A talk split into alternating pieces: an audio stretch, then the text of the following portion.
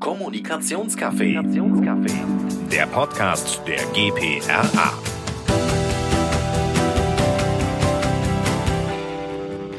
Hallo, herzlich willkommen zum Kommunikationscafé. Mein Name ist Christian Schulz, ich bin Präsidentin der GPRA und heute habe ich den Daniel Silberhorn bei mir. Hallo Daniel. Ja, hallo, schönen guten Tag. Herzlichen Dank für die Einladung. Ja, herzlich willkommen. Du bist Managing Supervisor Corporate bei Fleischmann Hillard. Genau. Und äh, wir sind heute hier, äh, um eben über das Thema Corporate Social Responsibility äh, zu sprechen. Und dafür bist du bei euch auch verantwortlich. Ja. Ist das so korrekt dargestellt? Das ist äh, völlig richtig, genau. Da beschäftige ich mich schon seit einer Weile damit und jetzt äh, sprechen wir da heute drüber, genau.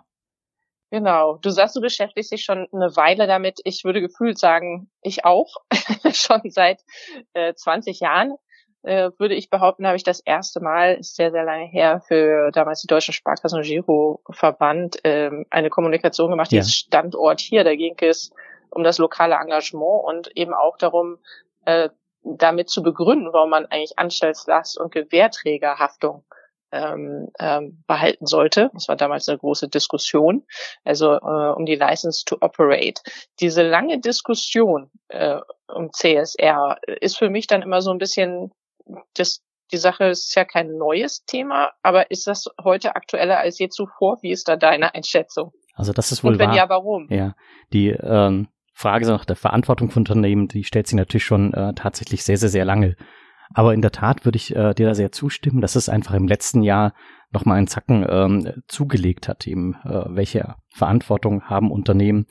Und es liegt einfach halt daran, äh, was wir da im letzten Jahr so äh, erlebt haben. Weil wenn man da mal so ein bisschen zurückschaut, ja, 2019 war einfach das Jahr der Hitzerekorde. Äh, Millionen von Menschen waren auf der Straße zu demonstrieren. Stichwort Fridays for Future. Klimanotstand in 1200 äh, Verwaltungsbezirken. Äh, sogar die EU hat ja dann den Klimanotstand ähm, erklärt letztes Jahr und ähm, dieser Dringlichkeit, die man da halt im Alltag ähm, einfach erlebt, dem steht aber gegenüber ähm, manche etwas enttäuschende Entwicklungen, ja, UN-Klimakonferenz in Madrid, wo die Leute gesagt haben, oh, was, das war jetzt aber kein Fortschritt. Ähm, oder aufs Klimapaket in Deutschland, wo auch manche gedacht haben, ja, das ist nicht so der große Wurf. Und das Gefühl ist da einfach, dass da jetzt halt ähm, die Unternehmen ähm, stärker ran müssen. Ja, also die Zivilgesellschaft verlangt das, Mitarbeiter verlangen das, Kunden, Investoren, die wollen jetzt mehr als vorher Engagement von den Unternehmen, gerade beim Thema Klima, weil man merkt einfach, es geht nicht mehr einfach um eine enkelfreundliche Zukunft, sondern es geht um eine kinderfreundliche Zukunft. Das Thema ist ganz nah an uns rangekommen. Deshalb sind ja die ganzen Jugendlichen auch ähm, auf der Straße. Und Darf ich aber äh, mal ja. kurz, vielleicht nur, wenn ich ganz kurz eingreifen darf. Ja, gerne. Ähm, meinst du denn eigentlich, das Thema hat jetzt äh, eine neue Bedeutung bekommen, weil auf einmal von außen so stark der, der Fokus auf Klima ist?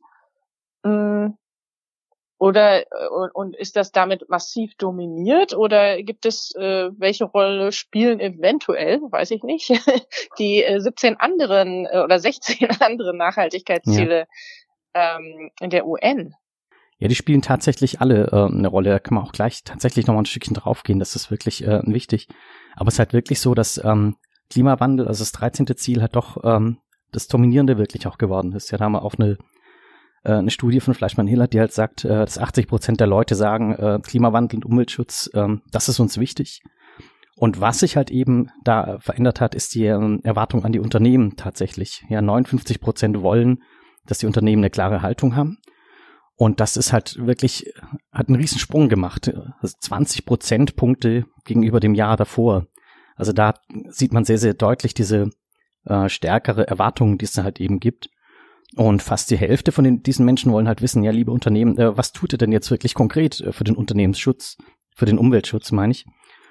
Und da sieht man halt auch, dass neun von zehn Branchen äh, da noch keine ausreichende Antwort drauf geben. Ist aber auch eine große Chance, weil wer sich da jetzt als Teil der Lösung zeigt, kann eben auf äh, jeder Ebene punkten. Ähm, Meinst und, du, ja. die Anspruchshaltung, habe ich das richtig verstanden, ähm, der allgemeinen Öffentlichkeit gegenüber den Unternehmen ist auch in dieser Richtung größer geworden, dass sie hier aktiv werden müssen, versus andere, zum Beispiel Politik? Durchaus, ja. Also weil man gerade eben, weil man doch oft äh, enttäuscht ist von der Politik, äh, weil man irgendwie denkt, äh, da passiert nicht genug. Ähm, und Unternehmen, die verstehen das ja auch selber immer mehr. Ja, letztes Jahr hat man diese 200 CEOs in den USA, die halt gesagt haben, ja, ähm, Stakeholder, Shareholder Value, das ist einfach nicht mehr genug. Wir gehen jetzt äh, zum Shared Value. Oder wir haben plötzlich halt auch ähm, BlackRock, ja, den Vermögensverwalter, der auch an die CEOs, äh, CEOs einen Brandbrief schreibt, ja, ihr müsst da mehr machen. Äh, nicht, weil sie denken, es wäre einfach so wichtig und schön, wir wollen eine schöne, saubere Umwelt, sondern äh, jeder versteht, das ist auch ein Finanzrisiko. Und die Nachhaltigkeitsziele allgemein, weil du die auch nochmal äh, angesprochen hast im größeren Kontext, ja, die sind natürlich generell für ähm, Unternehmensverantwortung und CSR generell äh, einfach mega wichtig, weil die Leitbild und Rahmen halt für nachhaltige Entwicklung äh, in der Welt geworden sind. Und dementsprechend leiten sie eben auch äh, immer mehr die Nachhaltigkeitsstrategie der Unternehmen an. Jetzt habe ich äh, aber so das Gefühl, ich, ähm, da hattest du gesagt, die, das Klimaziel ist das 13. Ziel. Ähm, äh, äh, die Sache ist, werden von diesen 17 wichtigen Zielen, gibt es äh, jetzt irgendwie nur so ein, zwei, drei, die massiv von Unternehmen äh, bedient werden, sage ich mal so. Äh, eine höheren, wobei sie wissen, dass die Öffentlichkeit eine höhere Nachnehmung, äh, also oder eine Anspruchshaltung daran hat, oder äh, gibt es äh, deiner Einschätzung nach, nee, ist, das ist nicht so, sondern wirklich alle 17 Ziele werden irgendwie auch unterschiedlich bedient von, von je nach Unternehmen. Ja. Also natürlich ist so, dass äh, jedes Unternehmen, wenn sie das eben ernst meinen, ähm, auch mit einer Analyse rangehen und sagen, ja, auf welchem Ziel haben wir denn die größten Auswirkungen und was ist denn für uns am wichtigsten? Ja, das ist sowieso was, was wir auch Kunden immer empfehlen. Äh, geht hin, schaut danach, in welchem Bereich habt ihr den größten Einfluss äh, da konzentriert euch irgendwie drauf. Ähm, aber es, ähm, und da kann man schon so sagen, es war jetzt auch beim World Economic Forum so, dass da ganz klar war, äh, Klimaschutz ist das Ziel, äh, wo sich bei den meisten Unternehmen drum dreht. Und es gibt dann doch wiederum andere, die nicht gar so weit äh, vorne liegen. Es hat natürlich auch immer mit Betroffenheit zu tun.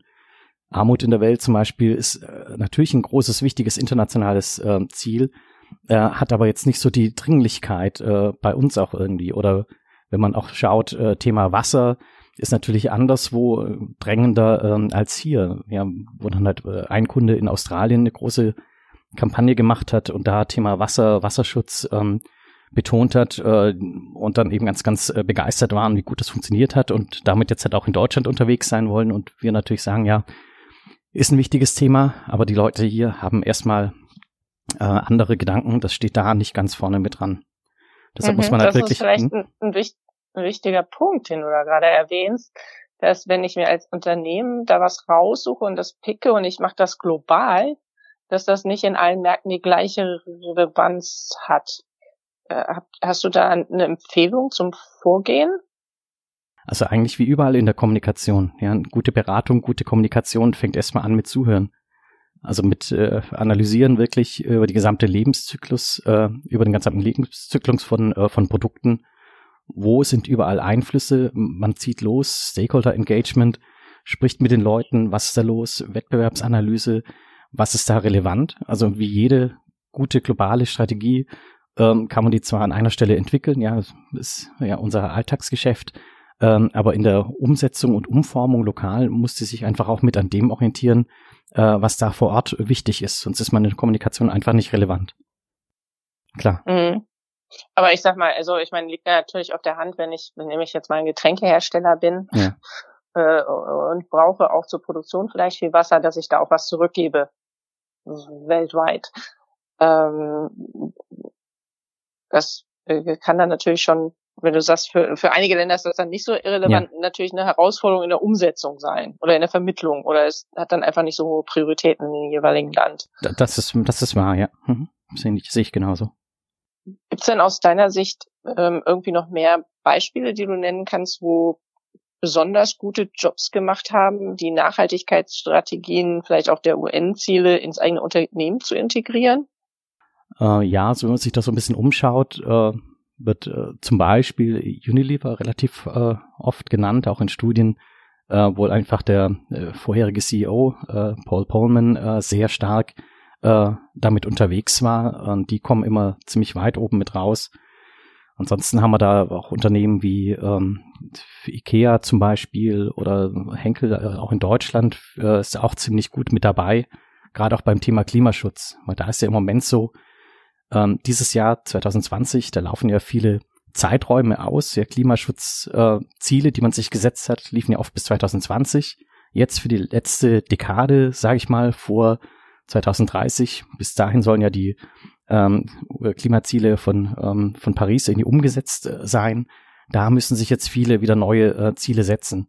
Und da Firmen, die ähm, sehr fortschrittlich, sehr führend sind, die sprechen dann im Moment oft von ähm, Climate äh, Positive oder Climate Negative, was im Prinzip dasselbe meint, nämlich mehr CO2 aus dem System entnehmen, als äh, reingepustet wird. Gerade im Januar ähm, hat der Microsoft zum Beispiel einen, Aufsch äh, einen recht großen Aufschlag gemacht, die gesagt haben, ja, wir wollen ausgleichen, auch rückwirkend ähm, den gesamten Ausstoß bis 1975 zurück, was unsere Produkte und so weiter auch in der Nutzung erzeugt haben. Und da ist halt Henkel zum Beispiel ähm, auch vorne mit dabei, um das mal ein deutsches Unternehmen noch zu nennen. Mhm. Äh, das äh, hört sich ja dann immer so nach äh, irgendwelchen Herkulesanstrengungen ja. an, das auch äh, zu erreichen. Äh, wie stellt man denn sicher, dass man nicht mehr verspricht, als man dann erreichen kann? Oder wie wird auch damit umgegangen, wenn hinterher feststellt, naja, jetzt haben wir 2020, jetzt hatten wir uns schon mal ein paar Jahre was vorgenommen. Ja. So richtig viel ist da noch nicht passiert. Oder ist deine Erfahrung, dass die Unternehmen in der Regel immer doch sehr guten Fortschritt dokumentieren können? Also das ist ähm, natürlich schon äh, sehr, sehr unterschiedlich. Aber ja, das ist natürlich eine ganz wichtige Sache, dass man halt äh, authentisch und glaubhaft ist, äh, Dinge verspricht, äh, die man halten kann, einerseits äh, andererseits muss es aber auch äh, ambitioniert genug sein, dass es halt wirklich auch, ähm, sage ich mal, den Erwartungen der Gesellschaft entspricht. Also jetzt zum Beispiel zu sagen, ja, wir wollen fünf Prozent im CO2-Ausstoß runter bis 2030, ähm, da, da ist man äh, Klassenletzter, mehr oder weniger in solcher Kommunikation. Was aber andererseits auch sehr wichtig ist, und das ist vielleicht auch was, was wir Kommunikatoren da uns hinter die Ohren schreiben können, äh, wir erzählen ja immer ganz gerne Erfolgsgeschichten. Das und das war ganz, ganz toll. Hier und hier haben wir dieses und jenes erledigt. Äh, wir sind die größten, schönsten und die besten. Einerseits fällt man da leicht in die Greenwashing-Falle. Andererseits ist aber auch so, äh, Storytelling for Sustainability ist auch ganz viel, geht auch ganz viel darum, dass man äh, Leute mit auf diesen Weg nimmt. Dass man zum Beispiel halt sich wirklich öffentlich committet. Wir wollen das und das erreichen. Das ist unsere Vision. Ja, wir wollen beitragen zu einem lebenswerten, für uns Menschen lebenswerten Planeten. Der Planet kann auch ohne uns leben, aber ich glaube, wir wollen alle äh, ganz gut weiterleben auf dem Planeten. Ähm, und, um, und da wollen wir beitragen. Deshalb setzen wir uns dieses Ziel und das sind die Aktivitäten, die wir tun. Und da muss auch gemessen werden. Ja, man muss materielle äh, Auswirkungen auch wirklich messen. Und dann erzählt man eben auch, was man macht und was man tut. Und da ist man interessanterweise, und das ist ein bisschen gegen die Intuition von äh, manchen Unternehmen, äh, äh, ist man da auch sehr glaubhaft, wenn man auch von Niederlagen spricht. Also wenn mhm. Sachen nicht funktionieren oder wenn man irgendwo Schwierigkeiten hat, da wollen Leute halt wissen, äh, das ist im Prinzip ähnlich wie in der, der Krisenkommunikation. Ja, Leute wissen auch, dass Dinge schiefgehen können, aber wollen dann halt auch sehen, wie geht man damit um. Ist man dann ehrlich? Ist man offen? Sagt man auch mal, okay, das hat jetzt hier und hier nicht funktioniert. Wir lernen das und das daraus. Ähm, also da macht man sich eigentlich als Unternehmen sogar noch glaubhafter, wenn man auf solchen Wegen entlang geht, weil jeder Mensch weiß, dass nicht alles immer wunderbar läuft. Das ist, glaube ich, da ein ganz wichtiges Ding dabei. Mhm.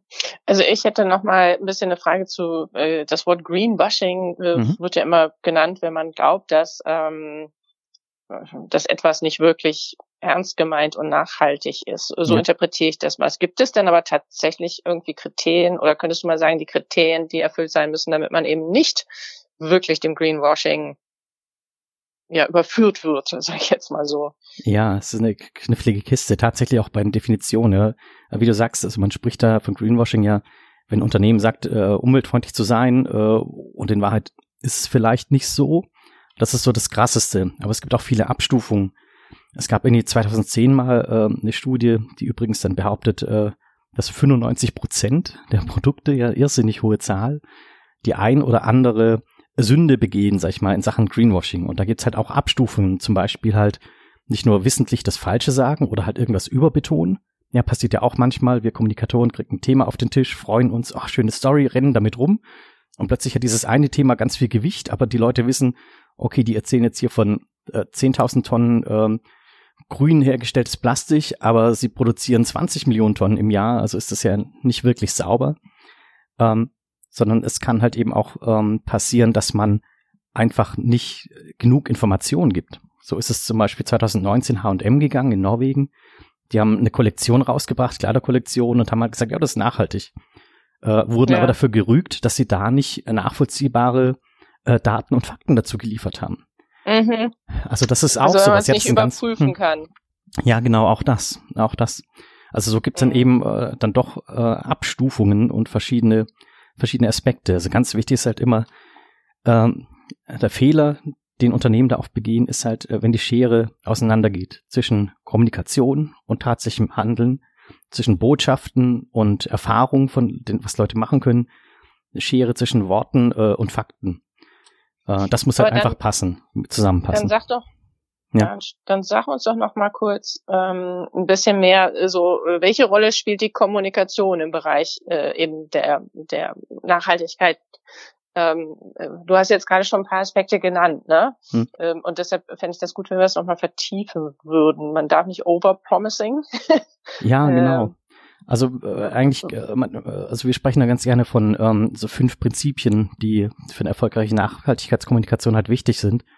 Ähm, sind natürlich auch teilweise Aspekte, die für jede professionelle Kommunikation halt gelten. Also das eine ist natürlich halt, äh, Wahrnehmung ist die Realität. Ja, das, was die Leute sehen und wahrnehmen und erleben, das nehmen die als Realität. Davon muss man halt mal ausgehen.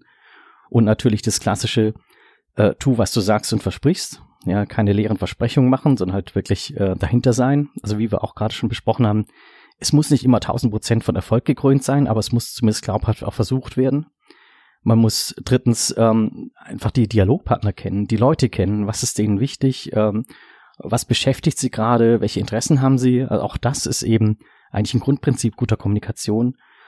Ähm, was oft passiert ist, dass gerade auch im Unternehmen äh, die Kommunikatoren äh, zu sehr im Silo arbeiten, äh, vor sich hinwerken, halt in ein Thema haben, versuchen das dann irgendwie in die Presse zu bringen oder sonst wie. Aber da muss man halt auch sehr stark mit anderen Abteilungen zusammenarbeiten und unterm Strich wirklich auch, ähm, und das ist dann das fünfte, das messen, was halt wirklich zählt, also die Effekte messen. Und da sind wir im Reporting äh, noch relativ, relativ schlecht. Was mhm. man aber bei diesen fünf Prinzipien auf jeden Fall auch ablesen kann, ist halt, ähm, dass im äh, Thema Nachhaltigkeit, äh, Kommunikatoren und das ist etwas, was mich persönlich ähm, sehr, sehr freut, weil ich weiß nicht, äh, wie es dir geht, aber ich möchte auch total gerne mit dem, was ich mache, äh, auch einen sinnvollen Beitrag sozusagen leisten. Und äh, beim Thema Nachhaltigkeit sind, ist Kommunikation und Kommunikatoren natürlich Dreh- und Angelpunkt. Ja, also wir tragen die Erwartungen in das Unternehmen rein, äh, erklären, was sie für eine Sicht haben, da draußen in Anführungszeichen.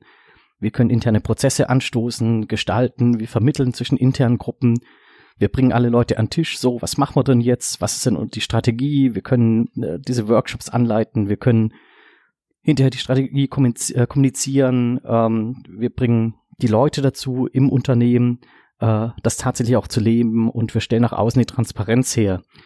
Also äh, da kann man schon sagen, dass bei einer Nachhaltigkeit Kommunikatoren sozusagen äh, das Schmieröl ist ja für die Rädchen in der Gesellschaft. Äh, da kann man theoretisch könnte man sogar eine Verantwortung ableiten, wo man sagen würde, hm, wir haben äh, Scientists for Future, eigentlich müssten wir auch die Communicators for Future gründen, weil wir mit unserer Funktion da so eine große Rolle auch äh, spielen können. Aber das steht auf einem ganz anderen Blatt, glaube ich.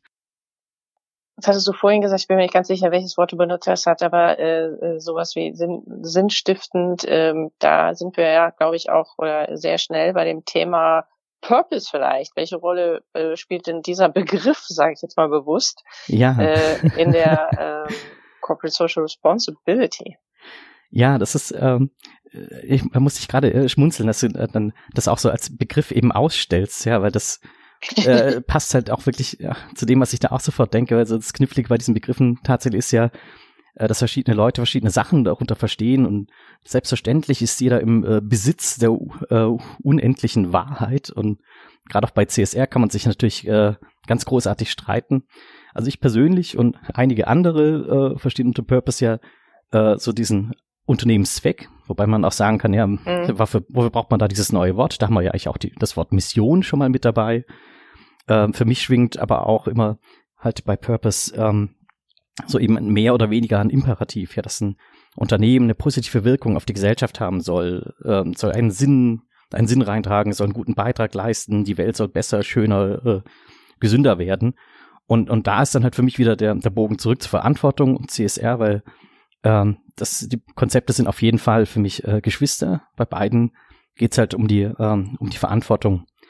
Ich glaube, ja. ich persönlich glaube, äh, mein, wir haben ja, ja, weißt du, besser als ich, äh, in der Kommunikation auch, äh, auch gewisse Moden, verschiedene Modewellen. Äh, und ich sag mal so, CSR-Kampagne jetzt lockt niemanden hinter dem Ofen vor, so per se. Und mein Eindruck ist so, äh, eine, eine Purpose-Kampagne braucht irgendwie äh, gefühlt äh, jeder. Also wenn, wenn diese Begriffe Handys wären, ja, dann wäre quasi Purpose äh, das Modell 2019, 2020, während halt CSR das Modell der Vorjahre äh, irgendwie im ähm, du meinst, das ist noch so ein Telefon mit Wählscheibe und Kabel, oder? so von der gefühlten Attraktivität her jedenfalls. Also man bekommt da einfach, glaube ich, auch intern weniger äh, weniger Aufmerksamkeit, weil mhm. Purpose und Haltungskampagne Frage, möchte jeder. Hm. Ja. ja, die Frage ist dann auch, ob heute schnell das Wort, dann kommt auch schnell das Wort Haltung rein und ja. Haltungskampagne. Also man kann ja eine Haltung zu etwas haben, zum Thema Klimaschutz, ja. zum, zum Thema äh, Wasserarmut äh, äh, ja. etc. Ähm, also ich glaube da auch, da sind viele Begriffe im Umlauf, die sehr eng miteinander verbunden sein können. Äh, um, Im Zweifel muss man sie halt auch immer noch mal ein bisschen definieren, damit man weiß, dass man auch über dasselbe spricht. Ja, genau. Ich habe ja, ja, bei dir noch eine andere Frage, weil ähm, ich habe gelernt, du äh, hast eine Weiterbildung gemacht zum Sustainability Manager. Und ähm, da fände ich jetzt mal ganz interessant, wie hilft denn diese Qualifikation dir äh, oder ja. beziehungsweise äh, auch den Unternehmen, die du berätst?